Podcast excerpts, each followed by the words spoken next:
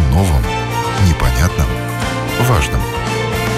Программа «Простыми словами». На Латвийском радио 4.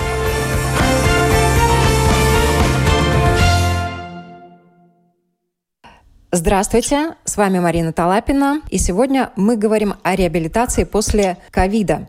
Больше 100 тысяч человек в Латвии переболели COVID-19, и сейчас врачи говорят о последствиях этого вируса. Эти последствия могут быть очень разными. У одних это нарушение сна, повышенная потливость, слабость, может быть одышка, головная боль, рассеянное внимание, да, у кого-то фиброз легких и не исключен даже инсульт. И медики уже дали условное название комплексу различных симптомов постковидный синдром. И все больше говорят о том, что всем переболевшим требуется реабилитация. Даже переболевшим в легкой форме, как минимум, нужна психологическая реабилитация, психологическое восстановление, а те, кто болезнь перенес тяжело, сложнее, у кого она протекала в очень тяжелой форме, они нуждаются в обязательной комплексной реабилитации.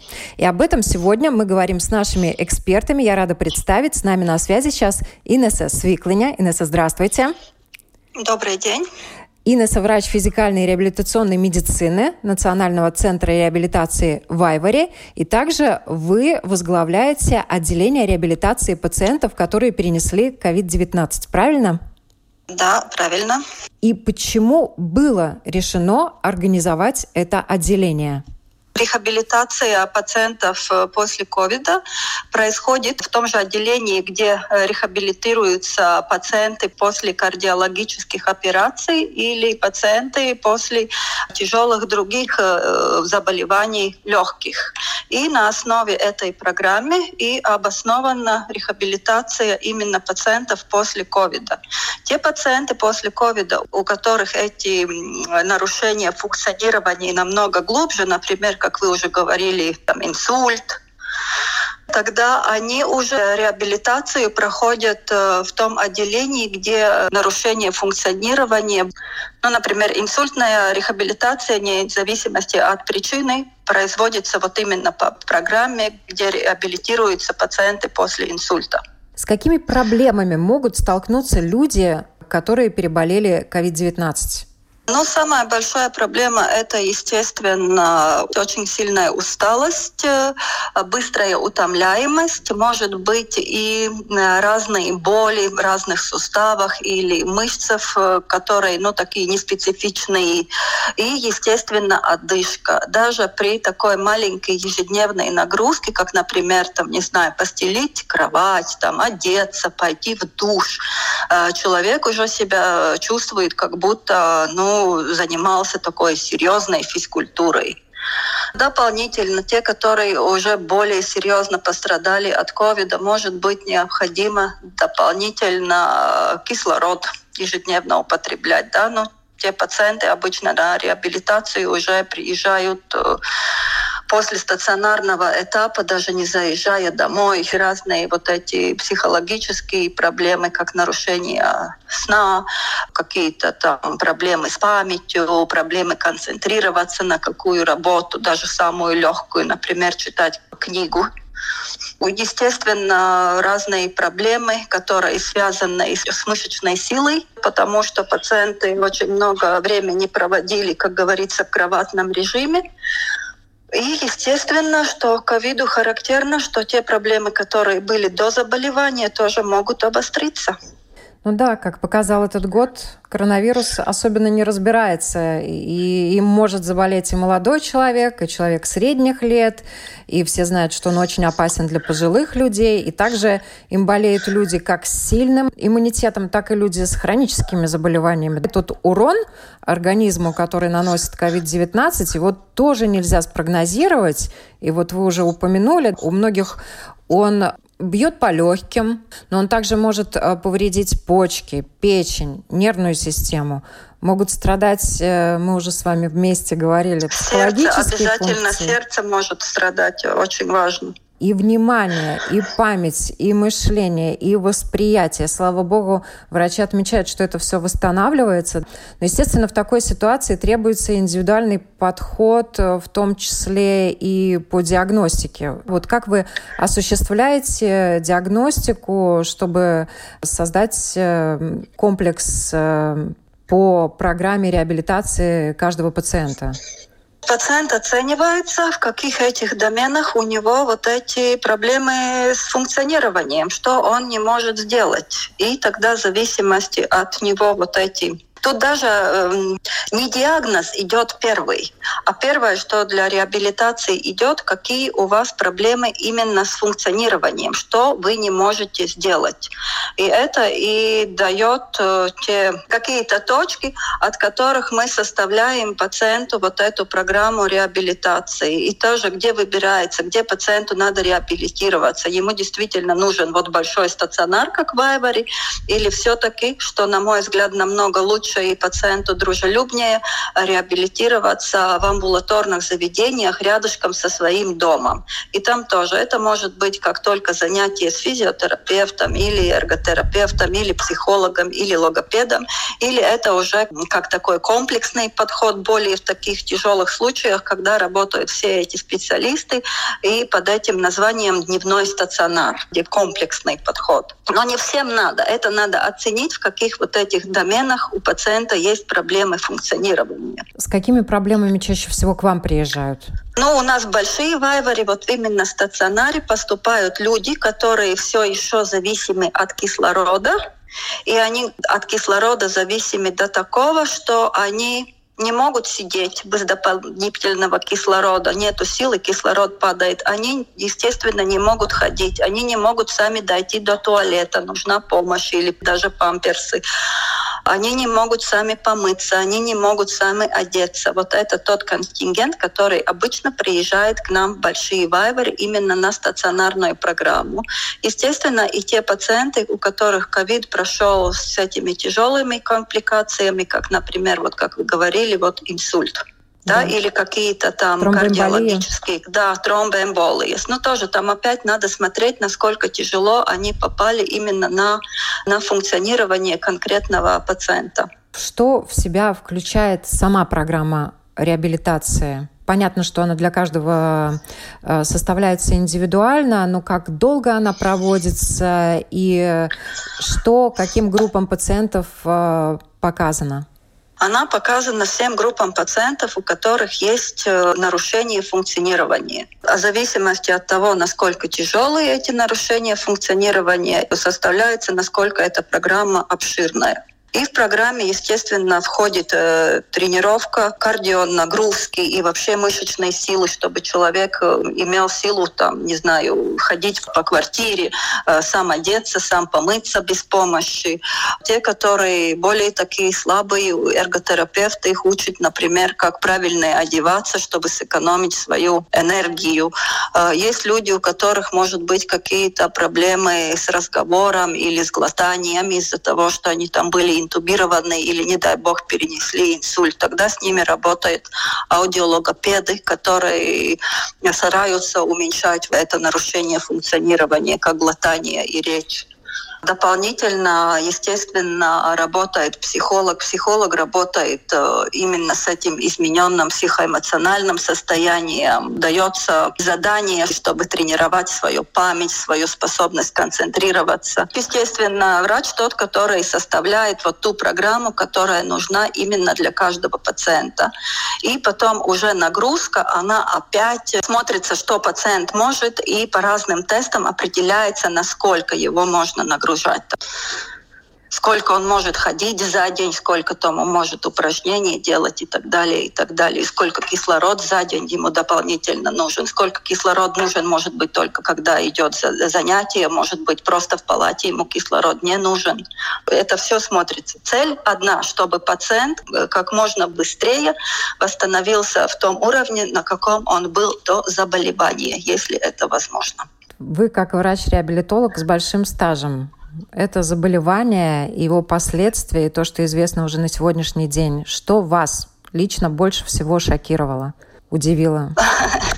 Ну, насчет болезни меня, наверное, не шокировало ничего потому что и после других вирусов, конечно, намного реже, чем после ковида, но все-таки тоже были разные тяжелые эти компликации. Просто о них не говорилось каждый день во всех медиах, да, но то, что они были, это факт.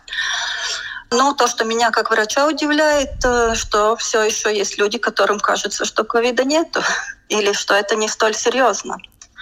Мне вообще кажется, что в Латвии сейчас люди делятся на две части. Те, которые сталкивались с ковидом, и они это, ну, как бы верят, знают и так далее.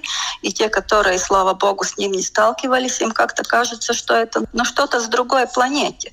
Но может быть, не надо верить только тому, что можно почувствовать или увидеть. Может быть, все-таки ну, надо эту информацию более критически как бы рассматривать. Но это, наверное, уже не наш разговор на сегодня. Ну, мы пофилософствовать тоже можем на эту тему, правильно? Вот программа реабилитации для людей, переболевших ковидом. Кто может рассчитывать на помощь после того, как переболел? И как ее можно получить? Могут рассчитывать абсолютно, абсолютно все пациенты, у которых, как уже я говорила, есть вот эти проблемы функционирования. Те, которые очень тяжелые случаи, обычно об этих пациентах мы уже узнаем в течение вот этого острого периода, когда он лежит в этих больших больницах, и тогда уже этот путь реабилитации между нами, докторами, как бы человек уже знает свою вот эту дорогу, как он на реабилитацию попадет. А те люди, которые легче переболели ковида, и как бы кажется, что ну, все более-менее окей, но все-таки в ежедневной жизни он чувствует, что вот нет окей, что очень много вещей, которые он мог делать до заболевания, он уже не может, тогда этот человек обращается к своему семейному врачу. Семейный врач его отправляет к врачу-реабилитологу, и тот уже оценивает, на какую программу, в какое место этого пациента отправить на реабилитацию. И в конце концов пациент тоже какие-то упражнения и какие-то дела уже может делать и сам дома, потому что реабилитация — это активный процесс. Реабилитация — это не массажи и не какие-то электропроцедуры. Конечно, эти вещи тоже включаются в процессе реабилитации, но самое главное в реабилитации — это то, что у нас есть цель, которую мы должны достигнуть. Ну, например, пройти по комнате в течение там, трех секунд вместо 10 секунд. Да, и на это мы и работаем, и тренируемся. Ее оплачивает государство на сегодняшний день? Да, на сегодняшний день всю реабилитацию для пациентов, которые в этом нуждаются, оплачивает государство. Как долго э, длится курс реабилитации после ковида? Это зависит только и только от пациента. Ну, от э, минимальных сроков до максимальных? От консультации до полгода. И на что важно обращать внимание людям, уже прошедшим реабилитацию? Э, ну, я думаю, те, которые уже прошли реабилитацию, э, они должны быть в курсе, что им рекомендуется, когда они должны возвратиться назад на чекап или так далее. Но то, что очень важно, вот всем пациентам после ковида все-таки запомнить, что, естественно, мы двигаемся, естественно, мы возвращаемся в свою жизнь, но самое главное, не перенагружаться. Запомнить, что все-таки заболевание это довольно такое неприятное и более тяжелое, чем кажется на первый взгляд. Да, это не значит, что ничего не надо делать. Акцент не перенагружаться. Но самое такое популярное, мне кажется, вот сейчас весна, все идут в сад. Как в 8 утра зашли, так в 8 вечера вышли. Вот это делать не надо. А какие ошибки еще вы видите у людей, которые вот только переболели? Это заболевание, оно очень серьезно ослабевает весь организм. И восстановление происходит постепенно. Даже у людей молодых вот эта слабость, апатия, может быть, подавленное состояние еще да, какое-то время. Те, тут две ошибки. Одна ошибка, что люди не делают ничего, они лежат в постели и типа болеют – и второе, что они перенагружаются. Вот эти две вот самые такие большие крайности. Абсолютно понятно, если человек уставший и быстро утомляемый, он не хочет ничего делать, но все равно каждый день надо себе поставить маленькую цель, что я обязательно вот делаю, чтобы был режим, чтобы не было такого, что человек просто весь день лежит, потому что он уставший. Нет, обязательно надо соблюдать режим, когда встаем, когда идем кушать, когда чуточку-чуточку двигаемся, больнице, и постепенно-постепенно эту нагрузку наращивать. И второе, что я уже говорила, не перенагружаться, все-таки подумать, что проболели спокойно, медленно, но уверенно вперед. По поводу питания есть какие-то рекомендации для людей, переболевших ковидом? На данный момент такие специальные рекомендации нет. Как всегда, сбалансированная пища. Не толстеем, на диету не садимся. Да, и смотрим квалитет того, чего мы кушаем. И, наверное, у нас в Латвии самая большая проблема – сколько мы кушаем. То, что касается витамина D для восстановления легких и так далее, это все имеет место? Это все имеет Без место, фанатизма. но все это, я думаю, все пациенты насчет лекарств рекомендации уже получают от своих лечащих врачей или потом от своего семейного врача. И тогда то, что относится на лекарствах, обязательно или со своим пульмонологом, те, которые на учете у пульмонолога какое-то время остаются, или тогда с, со своим семейным врачом, который очень компетентный в этом плане. И главное то, что надо запомнить, что витамины нельзя сделать себе запасы. Да, например, В-витамин, С-витамин. Запасов сделать нельзя. Их надо столько, сколько организму надо за день употреблять, и, и больше нет смысла, потому что все равно лишние витамины выводятся.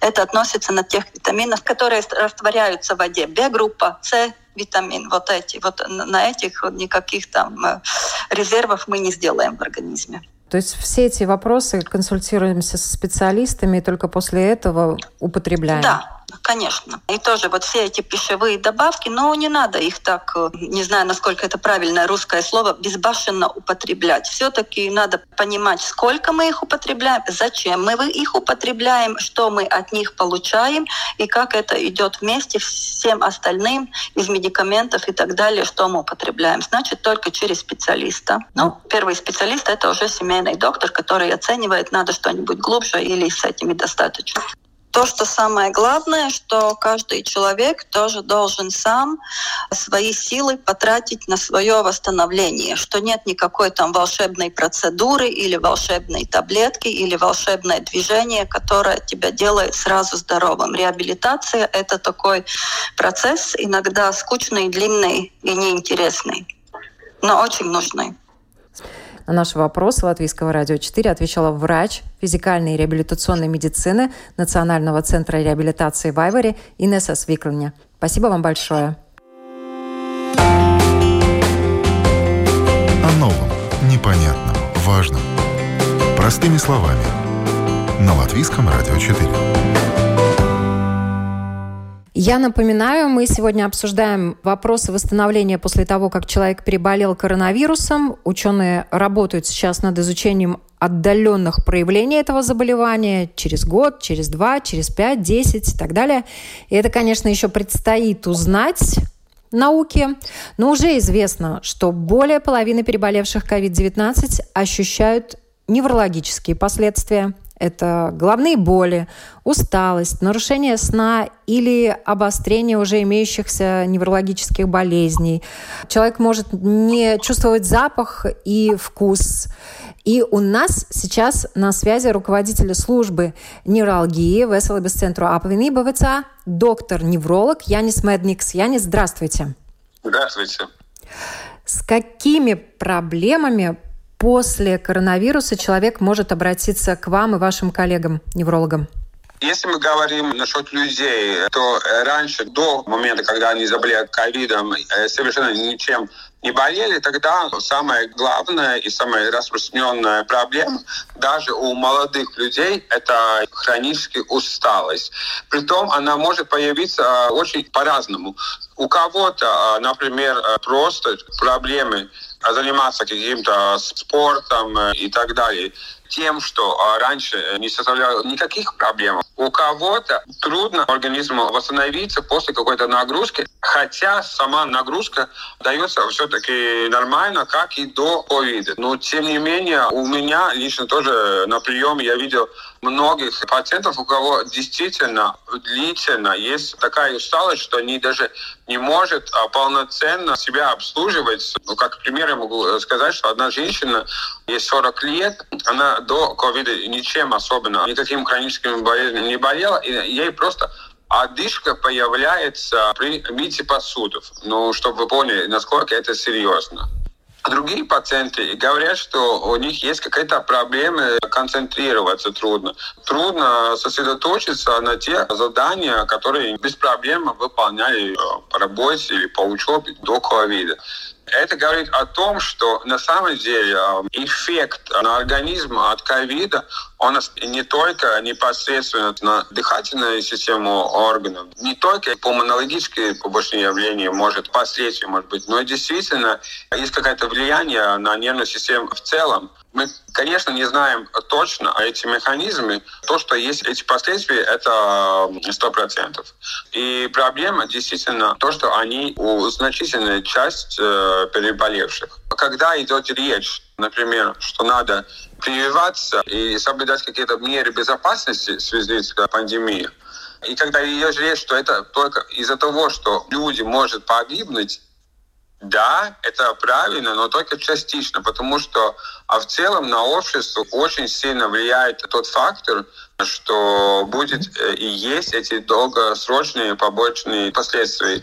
И потому что если у молодого человека, например, сейчас 35 лет, но ему уже а, хроническая усталость, понимаем, что это даже может не только отражаться на его э, собственное здоровье, но на экономику в целом, то есть потому что, ну, если он до этого был очень экономически активно, платил налоги и так далее, и сейчас ему даже требуются длительные какие-то восстановления и так далее, понимаете? Вот поэтому я бы призвал а, относиться более серьезно к пандемии. И второй момент, то, что я вижу в плане своих а, хронических пациентов, пациентов а, с неврологическим заболеванием, которых я наблюдаю, часто они говорят, что они хуже себя чувствуют, и действительно есть какие-то признаки, что имеется какое-то обострение и хронические заболевания. Например, у пациентов с эпилепсией они говорят, что припады эпилептические стали э, почаще, труднее после них отойти, восстановиться организм. Да? Поэтому я вижу, что как население в целом, так и с пациентом хроническим и неврологическим э, проблемам, это влияние есть э, серьезное и долгосрочное. Притом не обязательно, чтобы человек переболел ковидом, чтобы во время пандемии обострилась какая-то хроническая проблема, потому что, как мы знаем уже, э, стресс — это тоже один из факторов, который сильно влияет э, на хронические заболевания, на самочувствие человека в целом. Да? И поэтому, если человек длительно, год с пандемией, да, ощущает какой-то страх и так далее, это, конечно, тоже сильно на него влияет. У вас пациентов э, прибавилось? Прибавилось, действительно, э, в том плане, что есть люди, которые ко мне обращаются только из-за симптомов, связанных с COVID. В том плане, да, однозначно. Болезнь, понятно, у всех протекает по-разному, и, соответственно, восстанавливаются люди тоже по-разному. Но на какие пункты обязательно надо обращать внимание всем, кто переболел коронавирусом? Тут есть две моменты, которые нельзя пропустить. Один — это то, что психологически очень трудно, потому что часто болеют молодые люди, и им трудно как-то воспринять то, что реально они долго болеют, долго отходят, то, что они не может или какое-то время, по крайней мере, не могли участвовать в тех, а, чем они занимались раньше, то есть учеба, работа, это, в принципе, это им психологически очень трудно. Другой момент, действительно, я могу сказать, что не надо думать, что все симптомы отойдет сами по себе. Я думаю, что стоит активно заниматься, постепенно наращивать э, нагрузку. То есть активно подойти к процессу реабилитации после ковида. А чтобы, как говорится, держать руку на пульсе, какие диагностические процедуры вы бы рекомендовали и через какой промежуток времени после этой болезни? В плане неврологических этих симптомов, к сожалению, у нас нет таких средств, чтобы обследовать, чтобы вот точно измерять, например, уровень усталости или головной боль. Ну, скорее всего, там ничего дополнительно не надо делать, кроме таких э, показаний довольно-таки специфических, которые являются, например, ритм сердца, да, иногда стоит делать холтер мониторинг, который показывает ритм сердца на 24 часа, да, и тогда можно посмотреть, насколько увеличивается пульс при каких-то ежедневных активностях, какой пульс ночью в покое, когда вы спите. Потому что если вдруг эти показания сильно отличаются от нормы, это может э, говорить о том, что есть проблема на самом деле. Опять надо активно заниматься восстановлением сердечно-сосудистой системы. Это одно. А другое, из той же сферы есть такой специфический э, параметр, как на английском это variability heart rate, то есть э, то, как меняется ритм сердца. Потому что даже если у человека ритмичное сердцебиение, то есть э, сердце работает правильно, ритмично, это не означает, что промежуток между двумя эпизодами пульса будет всегда одинаковый. А в естественном состоянии, в норме, иметь какое-то колебание, зависимо от того, как на работу сердца влияет э, вегетативная или автономная нервная система, ее э, симпатическая часть, та часть, которая активизирует, то есть в плане пульса усиливает, да, и парасимпатическая, та, которая немножко замедляет пульс. Да? Это есть те единственные такие обследования, которые, которым стоит обращать э, внимание и это делать. Конечно, еще в плане э, дыхательной функции можно делать тест, который показывает, насколько называется внешнее дыхание, то есть ARIAS, опущенность тест, который показывает, насколько объем воздуха попадает в легких и а, как, соответственно, хорошо это происходит. Вот этот а, последний вот обследование действительно, на мой взгляд, ну, нужна тем, кто испытывает какой-то отдышку, а, очень большую то есть, усталость. А в плане а, анализов там нет никаких таких, а, что надо было бы сделать. А, конечно, если у вас, например, низкий уровень витамина D или, там, например, измененные показатели щитовидной железы, это тоже надо контролировать, потому что это может усугублить другие эти симптомы, имеющиеся после ковида. Но так э, сказать, что какие-то анализы связаны именно э, с инфекцией, да, то есть какие-то показания воспаления, но таких, э, конечно, я не вижу смысла делать. И инфектологи, собственно говоря, тоже не рекомендуют, потому что проблема не то, что как-то инфекция сама по себе не вылечена, скорее всего, проблем, потому что оно имело какое-то влияние на этих других системах органов, в том числе на нервную э, систему, да. А на что важно обращать внимание уже непосредственно во время реабилитации, чтобы полноценно восстановиться? Я думаю, что надо обращать внимание на то, насколько легко человек переносит эти физические нагрузки. Потому что тут а, важно, а, чтобы не было слишком большая эта нагрузка, потому что там тогда опять будет очень длительный процесс восстановления после каждой эпизод такой нагрузки, да, но тем не менее постепенно надо наращивать эту нагрузку. И вот найти этот баланс между тем, что мы постепенно наращиваем э, физическую нагрузку, между тем, что избавляемся от переутомления, вот это, то есть есть такой момент, э, которым надо обратить внимание. Вы как врач, что лично вас поразило больше всего в отношении последствий после COVID-19?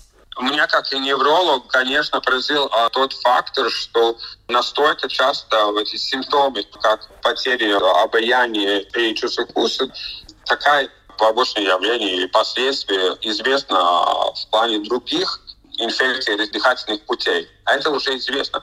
Но чтобы так часто и чтобы проблемы настолько длительно оставались, вот это я заметил. В моем практике так, это первый раз. Конечно, еще есть э, другие редкие появления каких-то нейрологических симптомов, то, что может быть э, автоиммунные повреждений периферических нерв, когда создается и с помощью иммунной системы специфические антитела, которые не только борются с вирусом, но и, к сожалению, повреждают какие-то элементы, то есть периферический нерв собственного человека, собственного организма, что это такое может быть, что может быть а, специфические воспаления головного мозга, тоже связаны с этим. Это тоже меня очень поразило, потому что Это мне сразу дало э, понятие, что это не просто инфекции дыхательных путей.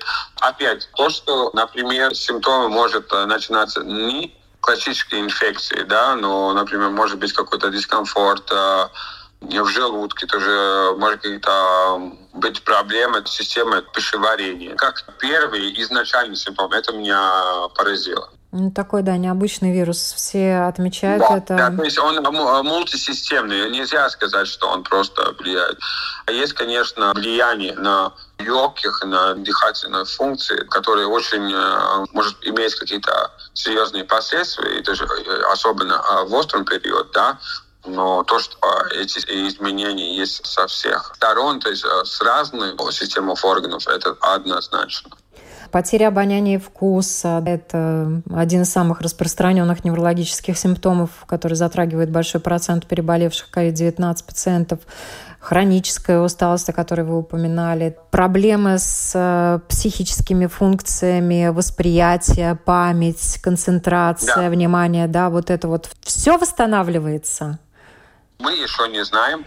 Понимаете, особенно нам в Латвии трудно это понять, потому что в других странах, где очень тяжело проходила эта первая э, волна заболеваемости, там, конечно, есть побольше э, людей переболевших и уже стажем там полгода после инфекции, да, и, конечно, они говорят, что есть на английском термин long COVID, да, длительный этот COVID, да, когда у людей уже больше, чем 6 месяцев имеются симптомы. В Латвии таких их меньше, потому что у нас очень благополучно сравнительно прошло эта первая волна. И понимаем, что в ноябре там был вот этот резкий рост заболеваемости, тогда мы только сейчас и понимаем, что на самом деле с этими людьми, которые переболели, что с ними на долгом сроке и что после 6 месяцев на самом деле. Поэтому мы тоже только и набираем опыт. В чем проблема с э, определением нарушений таких а, умственных функций?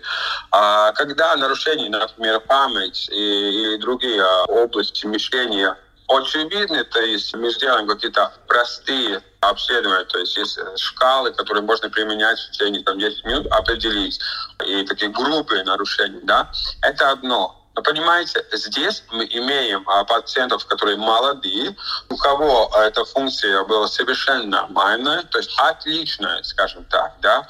И сейчас, даже если она ухудшилась, и для этого конкретного человека это ухудшение очень значительное, да, тем не менее, часто нам не хватает средств, то есть диагностик, чтобы выявить вот такие мелкие изменения, в целом, да, если мы сравниваем другим таким серьезным нейрологическим заболеванием, да, но который имеет очень большое значение для этого индивидуального человека. В связи с другими группами заболеваний э, занимаюсь э, вместе с э, представителем Латвийского университета, чтобы сделать такие тесты, которые будут тоже в том числе онлайн-тесты, да, чтобы уточнить, насколько хорошо работает умственные функции в память, ориентации в пространстве, какие-то визуальные функции, да, насчет разных специфических функций, которые я бы хотел тестировать так подробно, да, и даже не то, что выявить заболевание, но действительно выявить, что у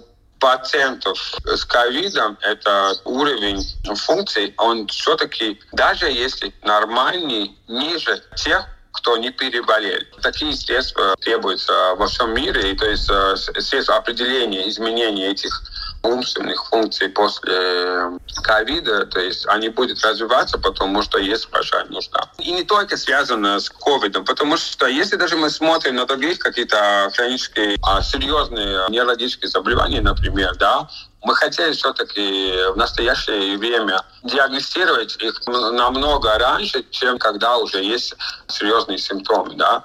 А, ну, так что нужда а, таких тестов, которые дает, а, которые позволяет выявить какие-то симптомы в ранней стадии. То, что я хотел еще добавить в плане отношения близких или родственников тем, кто переболел, э, это очень важно относиться с пониманием к тому, что человек, например, не может так э, много работать и не выдерживает э, настолько большую физическую нагрузку, как раньше. Да? То есть, чтобы человек действительно почувствовал, что его проблемы это признает, и это уже будет как облегчение, это будет уменьшать стрессовые какие-то ситуации в отношениях и, конечно, улучшит э, психологические такое, такое обстоятельство, что тоже важно в этом тревожном периоде времени важно относиться с пониманием к тем людям, которые да. переболели и которые восстанавливаются после болезни. Конечно, главное уделять внимание восстановлению после коронавируса. Это, наверное, главная э, мысль нашей сегодняшней программы. Я надеюсь, что нам удалось донести ее до наших радиослушателей. Восстанавливаться, как доктор Медник сказал, надо постепенно. Лучше всего это делать под руководством специалистов, врачей. И дай бог, все будем здоровы. Я напоминаю, на вопрос Латвийского радио 4 отвечал руководитель службы неврологии ВСЛВС центра Апвины и БВЦ доктор-невролог Янис Меднекс. Спасибо вам большое за интервью. И, уважаемые радиослушатели, кто не смог присоединиться к нам с самого начала, вы можете послушать а, программу в подкастах практически на всех платформах, включая Spotify, Google и Apple Podcast, и также на нашем сайте LR4. Будьте здоровы! Всем хорошего дня!